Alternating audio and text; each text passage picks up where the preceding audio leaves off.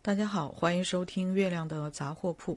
本期的综评系列要来分享我看完了《我是特优生》这个综艺的观后感。《我是特优生》的第一季于二零二零年的十二月首播，是由 B 站出品，而我是在二零二二年的五月份，大概花了二十天左右的时间看完的。《我是特优生》第一集的上期观感还不错。B 站在于正已经被封杀的前提下，还没让这档节目下架，足见其背后的底气。看完之后有点遗憾的是，一个配音演员都不认识，说不定等听完一些广播剧之后，还会再回头来刷一刷。啊，如今的每个综艺节目都必须要请到业内的老大，他势必要在最后一刻出场。对于这样的人物，一定要先行打压，因为这样才好看嘛。然后就是要请到中坚力量及很多人学习的榜样。不过戏也是要做足的，比如在第一期上里边的赵钱景和马正阳，两人都到了第三轮，争夺的是《烈火英雄》里的同一个角色，而对我来说非常的公平，因为我谁都不认识，谁的声音也都不认识。在听完五位配音演员的表演后，直觉要在一和二中去做选择，没想到一和二正是赵钱景和马正阳。你看，事情的发展终归会回到正确的轨道，但是每次只能选一个，所以要辛苦赵老师去盲配了。在这个节目里听到的第一组是哪吒的配音，世界就是很残酷啊，因为所有的东西都是比较出来的。四号和五号在一二三的衬托下显得太差了。五号是江峰，他刚出来配的是王者荣耀嫦娥的声音，我都不知道到底是男孩还是女孩。后来正常说话才发现是个正常的声音，因此对他还是有点期待的。只是没想到配哪吒的时候竟然如此拉垮。原来在声音的世界里也一样，要找到适合自己声音的角色。张峰的声音有些单薄，缺乏爆发力。吕燕婷教导哪吒组的这一段特别的好看，他是个非常厉害的老师，能马上指出学生的问题，然后给出解决方案。跟着这样的老师学习，只要你悟性高，一天就能。有特别多的收获，说的难听一点，一天能顶你在学校学一年。吕老师自己的专业能力也十分强，就随便配了几句，感觉一个人就能配出一台戏。他仍然在强调声音的可塑性、声音的张力，强调外松内紧，看来和表演要强调的东西差不多。第一个公演舞台是哪吒之魔童降世，远超我的预期。看来我还是被这些剪辑给骗了，以为配音演员是真的不行。李兰妮、刘明月是。北斗企鹅的，看来大厂们选中的演员质量还是不错的。李南林是魔道祖师精灵的配音，不过因为这个广播剧里钱文清的声音有些抢戏，所以我当时也就没有注意到他。对于配音演员，我还在调整认知。比如在听广播剧《杀破狼》，第一次听到长庚的声音时，觉得没有问题，和想象中的差不多。但是顾云的声音就觉得偏年轻了。第一期里，边疆提到这个选手的声音更贴脸。李成儒则说这个选手的台词不好，我好像有点明白了边疆说贴脸是什么意思。李成儒一直在强调说台词要把每个字都说清楚，我觉得这个说法过于绝对了。台词要跟着人物走，演员首先要看这个人物平时是怎么说话的。我之所以认可赵薇在《亲爱的》这部电影里的表演，就是因为她饰演的李红琴这个角色需要像她那样说话。赵薇说话总是说不清楚，容易吞字儿。没想到竟然歪打正着。三位导师都在强调要配出自己的特色，不要模仿。其实我不是太理解，或者说不管是电影还是电视剧，我都非常排斥演员用配音。对于我来说，接受度最高的就是动画片了，让不同的人配出不同的感觉。台词又是非常重要的评价标准。那么作为观众的我，到底应该怎么去评价演员的表演呢？公演版的哪吒。李南妮展示了自己的实力，而有童音配的李静的那句“他是我儿”，展示出了情绪的饱满，基本上可以给满分。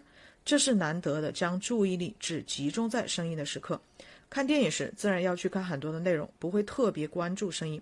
其实我特别羡慕那些能用声音打动别人的人，羡慕那些会用声音讲述故事的人，比如毛不易，比如李健。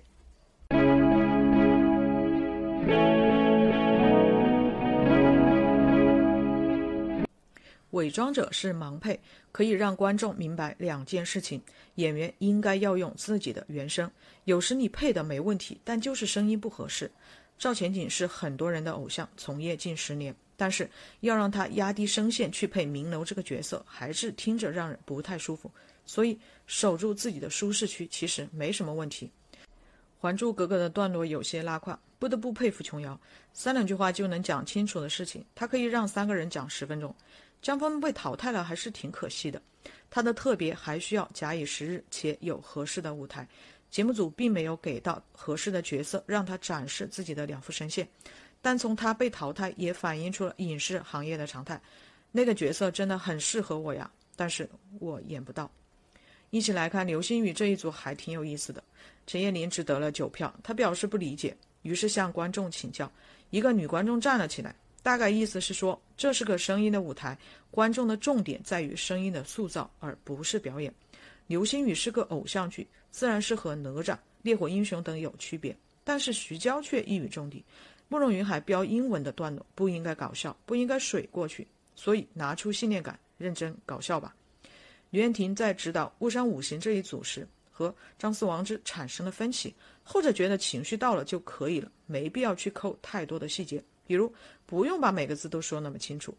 所有的老师首先讲的都是基本功，吕老师表达了这样的观点。你们现在用这样的方式，有这样的积累也够用，但是要想走得长远，必须练好基本功。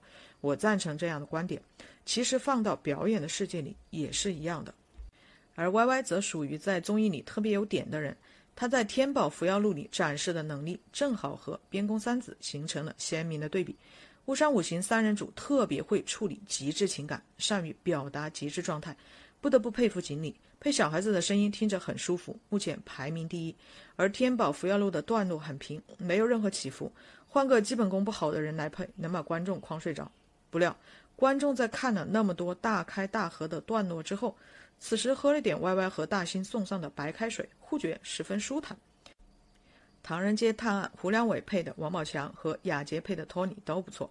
B 站果然会玩，最后还来了个鬼畜，这些都明显带着 B 站的风格。一个网站做出了自己的风格，的确是件值得骄傲的事情。赵一清是于正公司的人，人长得还可以，但就是看着有点木。吴磊说赵一清是大嗓，这种嗓子在圈内是稀缺货，但是我却觉得他配音也有点木，说话是一个字一个字蹦出来的。想必《守望先锋》双龙是配音圈的明星产品吧？放大招时，第二舞台和第一舞台的人集体进入了高潮。但是这个作品是典型的舞美帮了大忙，做的很炫酷，配音嘛。就差点意思。徐娇也在《玲珑》里录了两首，一人分饰两角儿。她配小孩子反而比成年人配的要好，两个声线的转换非常快速，足见其控制能力还是很强的。弹幕里总有人刷要把于正插出去，下一期要请专业人士。我倒觉得请于正没有什么问题，一来他本来嘴巴就很毒，请他不用想热搜的标题；二来他就代表市场。于正热衷于做古装剧，古装剧全部都要用配音。于正现在被封杀了，古装剧市场也没见横空出世的孙悟空，机会给你们了，结果一群人就是不行。号称仙侠幺零幺的二零二二年还没有出现让观众满意的古装剧，莫非大家都蓄势待发，准备在古暑期放大招吗？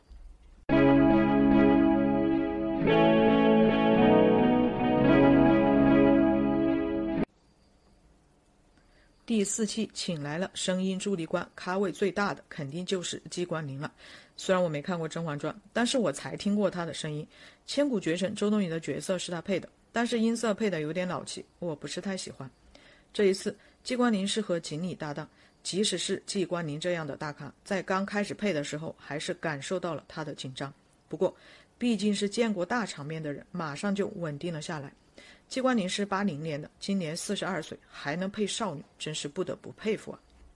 锦鲤在第一赛段排名第一，这个男演员实力很强，估计第二次公演结束后还是能排到前面。相比之下，任敏和马正阳这一组就弱了很多。马正阳的声音一出来，我就忍不住说了一句：“对，古装剧就是这个声音。”原来马正阳是给刘璃里小六子配的音，但是小六子的声音和马老师的脸完全不搭。就像任敏的声音和赵敏的脸一样，完全不搭。我是先看的纯享版，然后再倒回去看的完整版。原来在练习室里，赵敏的原配冯俊华先和马正阳配了一版，马老师有种经历了人生巅峰的感觉。苏有朋版《倚天屠龙记》是二零零三年的作品，冯俊华是被这些演员临时拉过去的，根本就没有时间准备，直接拿着剧本就上了。十七年过去了，时间仿佛并没有在他的声音世界里留下任何痕迹，这是真正的爷青回。希望新人演员们也能练好基本功。冯老师配完之后，人民接着配了一版，真的有比较才有鉴别。和马正阳相比，人民的台词功底越多于没有。和专业的配音演员相比，演员们的确逊色了很多。但是在公演前的验收环节，我又有点迷惑。这个环节需要配音演员们进行表演，有几个表演能力很强，比如雅洁、李成儒表扬了他。但是在公演环节，李成儒又表示不满意。是不是那些会表演的适合走动者配音呢？边疆说：“其实一个人配音不孤独，反而很自由。”这里就会产生一个悖论：表演的基础是人物关系。电视剧就是换个地儿说话，那么如果用配音的话，其实两个演员之间是没有交流，就是各自在对口型。因此，想再次重申一个观点：影视作品应当尽量用原音。赵一清还是一如既往的木，在配音的世界里，他就算没有入门。自从2018年在现场看了《幻乐之城》之后，就对娄艺潇的观感不是太好。毕竟是音乐剧专业毕业的，而且当时参加节目时刚演完上百场音乐剧。不该演的，让一群观众如此失望。雅洁是奔着魔兽世界的兽人去的，但是他听了一下赵一清配的《炉石传说》，是真的垮，真的不行。为了大局考虑，他主动放弃了。虽然李成儒老师不满意，但是观众却很买账。马正阳虽然有失误，但观众还是让他成为了组内的第一名。我其实对演员的失误，特别是这种大型舞台的失误，是比较宽容的。当然，每个演员都必须练出强大的心脏。封秀是个不怎么自信的配音演员，他挑战了自我，但在我看来，他失败了。镇魂街这一段，他本该压住弟弟，但的确气场不够。导师们建议李南宁去尝试一些不要那么暴躁的角色，我还挺喜欢他的，能力很强。你看，对于李南宁这样的人，我就觉得他可以不对自己设限，放到表演的世界里，就是可塑性很强。高凯是逆风翻盘之人，这是每个综艺里的必备选项。要是没记错的话，他是第一赛段的最后一名。在各种调剂之后，给到他的是《宝莲灯》中孙悟空这个角色。敢在李成儒老师面前耍这个角色，也是需要一万点勇气的。不过高凯成功了。孙悟空是一个经典角色，他身上的猴性、人性、神性、佛性，随便挑一个都可以写成论文。有人说，《宝莲灯》是中国传统动画片的最后一口气。它诞生于一九九九年，他是如此的倔强。硬是不肯和他的观众一起进入新千年。陈章太刚和胡良伟的玲珑算是两人各演了半出好戏。陈章太康可以再嚣张一点，胡良伟头被按住之后的那一段配音可以给满分。只是发现杀死的不是四二七七时，情感的处理及情感的转换没有到位。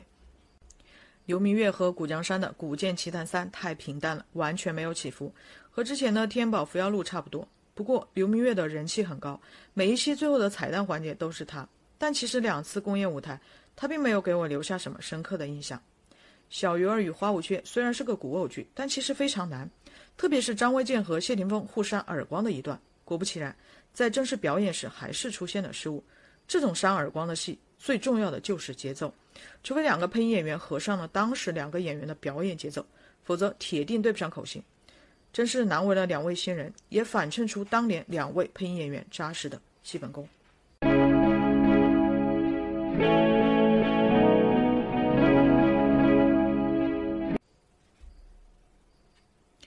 Y Y 和霸里贝儿甜的穿越火线，我不是太满意，可能是因为看过这部剧，听过鹿晗和刘帅两原因的缘故吧。如果是没有看过剧又不想磕 CP 的观众，可能会觉得选的段落有点奇怪。张萌真是走到哪里都在推销他制作的剧，不过他在弹幕里还挺受欢迎的，没别的，给的分高又不作妖。杨雪和张颂王之配的《致青春》，我不认识杨雪这个演员，也没看过她的戏。请来的五位嘉宾中，冯俊华和季冠霖是配音界的大咖，任敏是新生代，娄艺潇和杨雪就代表中坚力量。显然，娄艺潇是有知名度的，但是两人什么都没有代表起来。杨雪说，在验收环节要藏着点不能把所有东西都给到评委。我还以为两人要放什么大招呢，结果啥都没有，还出错了。当然了，节目组选这一段也是有问题的，不知道要表达什么。我本以为张思王这是一个很强势的人，他在和吕燕婷发生分歧时是那种不拐弯的坚持自己的观点的人。可是这一期完全就变了。胖雪人和童音的《我们的法兰西岁月》真是惊到我了。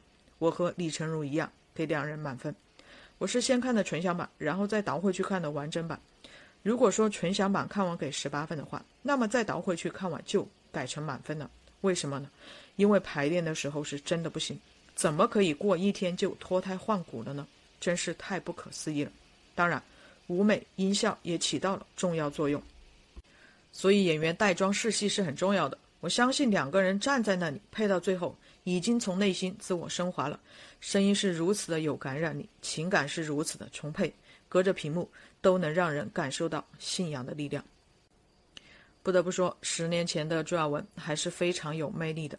二零一一年的《远去的飞鹰》和二零一二年的《我的娜塔莎》，至今仍被一些观众念叨着。可惜之后的职业生涯没有规划得太好，近几年大热的网剧里总是看不见他的身影。当时看到《悬崖之上》的预告片有他，还是很开心的。遗憾的是，这部电影属于张译和于和伟，而我觉得他并不适合楚良这个角色。虽然李成儒给了我们的《法兰西岁月》这个片段双满分，但是不得不接受现实。